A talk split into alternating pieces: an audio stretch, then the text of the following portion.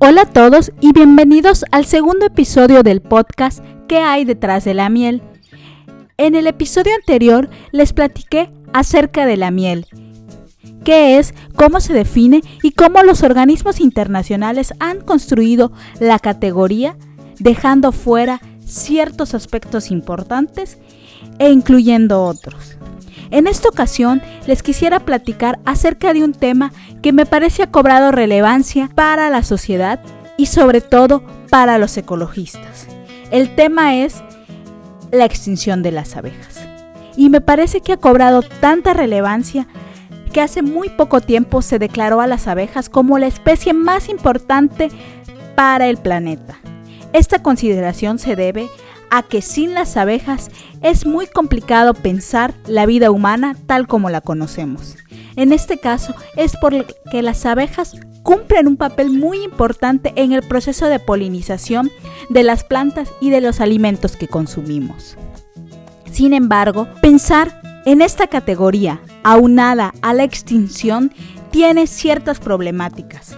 Es así que ahora les voy a platicar e intentar responder la pregunta, ¿de qué hablamos cuando hablamos de extinción de las abejas? El tema comenzó a cobrar relevancia a partir del 2008-2009 y se debió a una crisis de producción que ocurrió y sigue ocurriendo en Estados Unidos de América. A ver, hay que aclarar ciertos puntos. Uno de ellos es el concepto de extinción, pero también el de especies nativas, introducidas y endémicas de una región, y también la categoría de especies amenazadas y en peligro. En el 2006 inicia en Estados Unidos una crisis de producción apícola. ¿Qué quiere decir esto?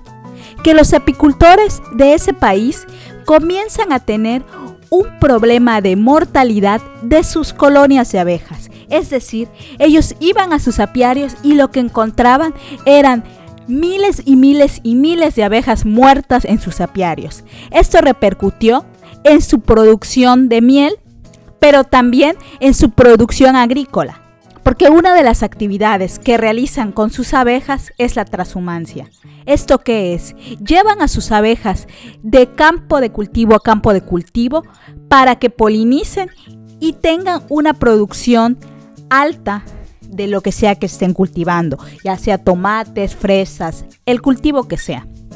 En este sentido, que hubiera una muerte sin explicación o aparente explicación de abejas en una alta escala implicaba pérdidas económicas muy altas. Es a partir de estas fechas, del 2006 al 2008, que se comienza a hablar de extinción de las abejas específicamente en el continente americano y aún más específico en Estados Unidos de América. A partir de esa crisis se elabora un término para intentar darle un nombre a esta situación específica. Este término es el síndrome de colapso de colmenas y es en el 2009 justo que se acuña. Junto con esto se comienza a hablar más fuertemente en organismos internacionales, en prensa y hasta en la plática cotidiana de extinción de las abejas. Pero, ¿Estamos realmente ante una crisis de extinción de abejas o ante una crisis productiva? Les platico. Primero que nada, hay que tener claro qué significa la extinción como concepto que sale de la biología para explicar ciertos escenarios específicos.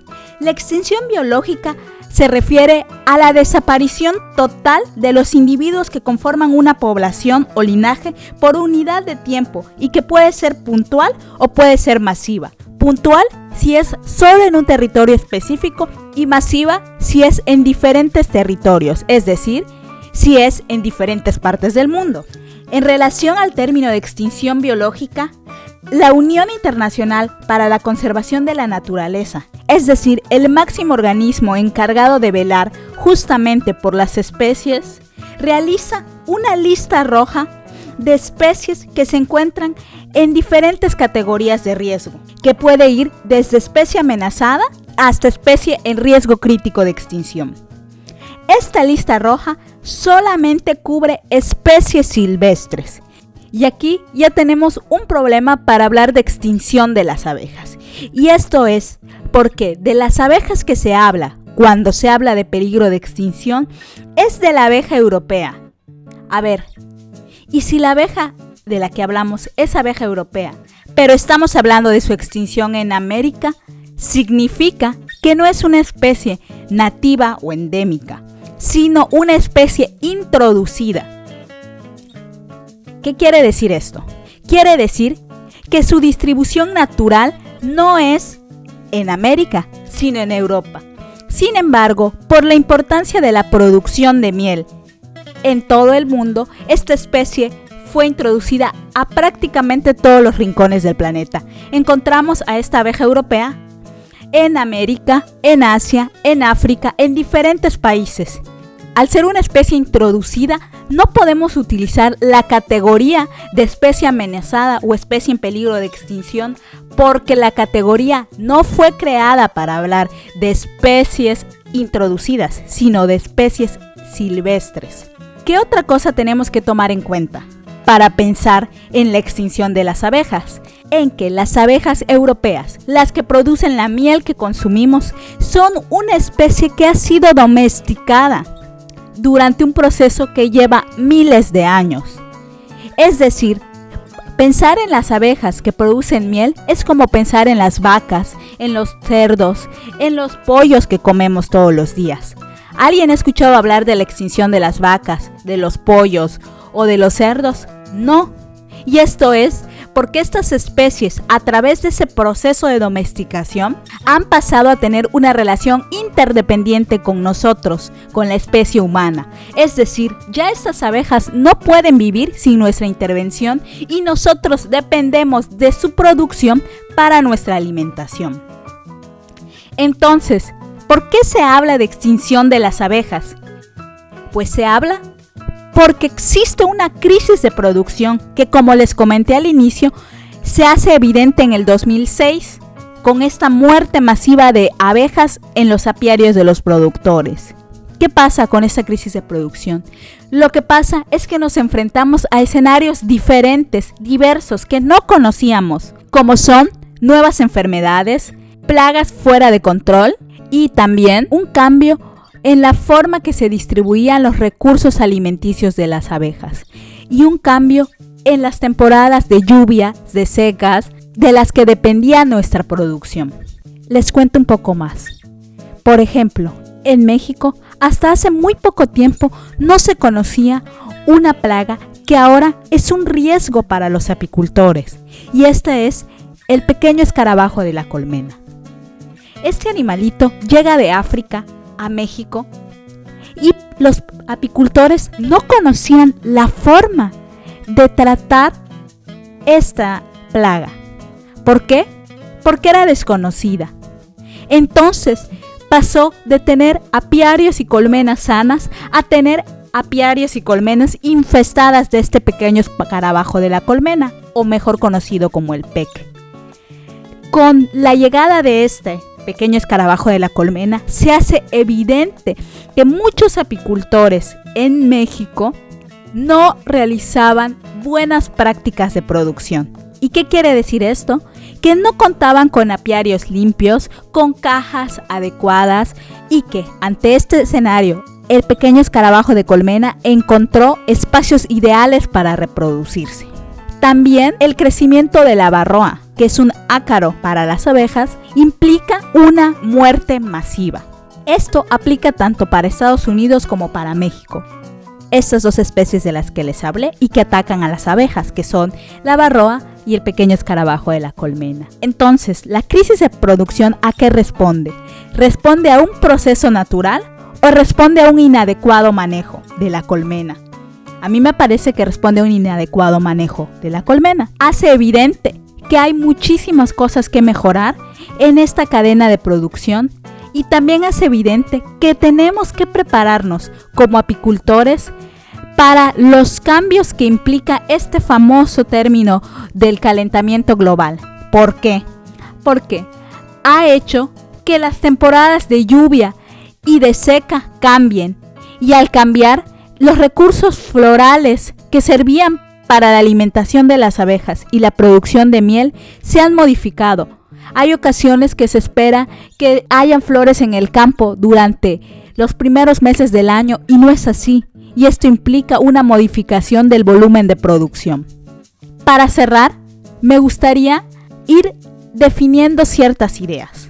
La primera, cuando se habla en los medios masivos de información, en las redes sociales y en la plática cotidiana de extinción de las abejas, estamos hablando de las abejas europeas que producen la miel que consumimos. Y nos estamos refiriendo a una crisis de producción y no a una extinción biológica. 2.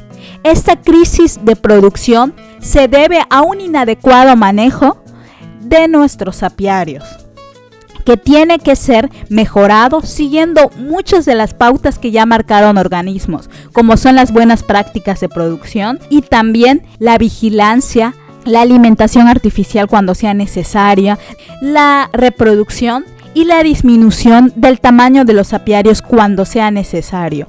Y sobre todo, vigilar que no haya sobreexplotación de miel en nuestros apiarios. Porque si le quitamos toda la miel a las abejas, de qué se van a alimentar. ¿Qué otra cosa me gustaría dejarles en este episodio? Primero, que si bien no existe una extinción de las abejas europeas, de las abejas que producen la miel que nos encanta consumir, sí hay que hablar de extinción de especies nativas y endémicas. ¿Qué quiere decir esto? Las especies nativas son las que naturalmente habitan un territorio, pero que pueden habitar otros de forma natural también. Y las endémicas son especies que únicamente existen en ciertas regiones del mundo.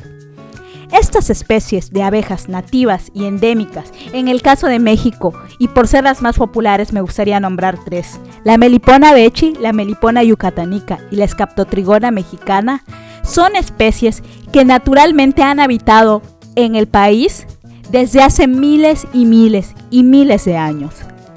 A partir de la introducción de la abeja apis mellifera, de la abeja europea, ha existido una competencia por los recursos naturales en las que la abeja apis mellifera, por ser más grande, por tener colonias de hasta 50.000 habitantes, han ganado. Y esto ha llevado a la casi desaparición de estas especies. Además, a los apicultores ya no les interesa producir y cuidar de estas especies nativas y endémicas porque su producción de miel es muy muy pequeña comparada con la producción de la miel de apis mellifera, o sea, de la abeja europea. En este sentido, valdría la pena que empecemos a pensar en las abejas no solo como las que nos dan la miel que consumimos y que encontramos en el súper, sino también en las diferentes especies de abejas y si es el ser vivo más importante del planeta, la especie más importante del planeta, entonces valdría la pena hablar de la existencia de muchísimas más especies de abejas que realizan también ese trabajo de polinización y de producción de miel, aunque no sea la miel que habitualmente consumimos. Yo me despido y les agradezco que escuchen los episodios de este podcast. Hasta luego.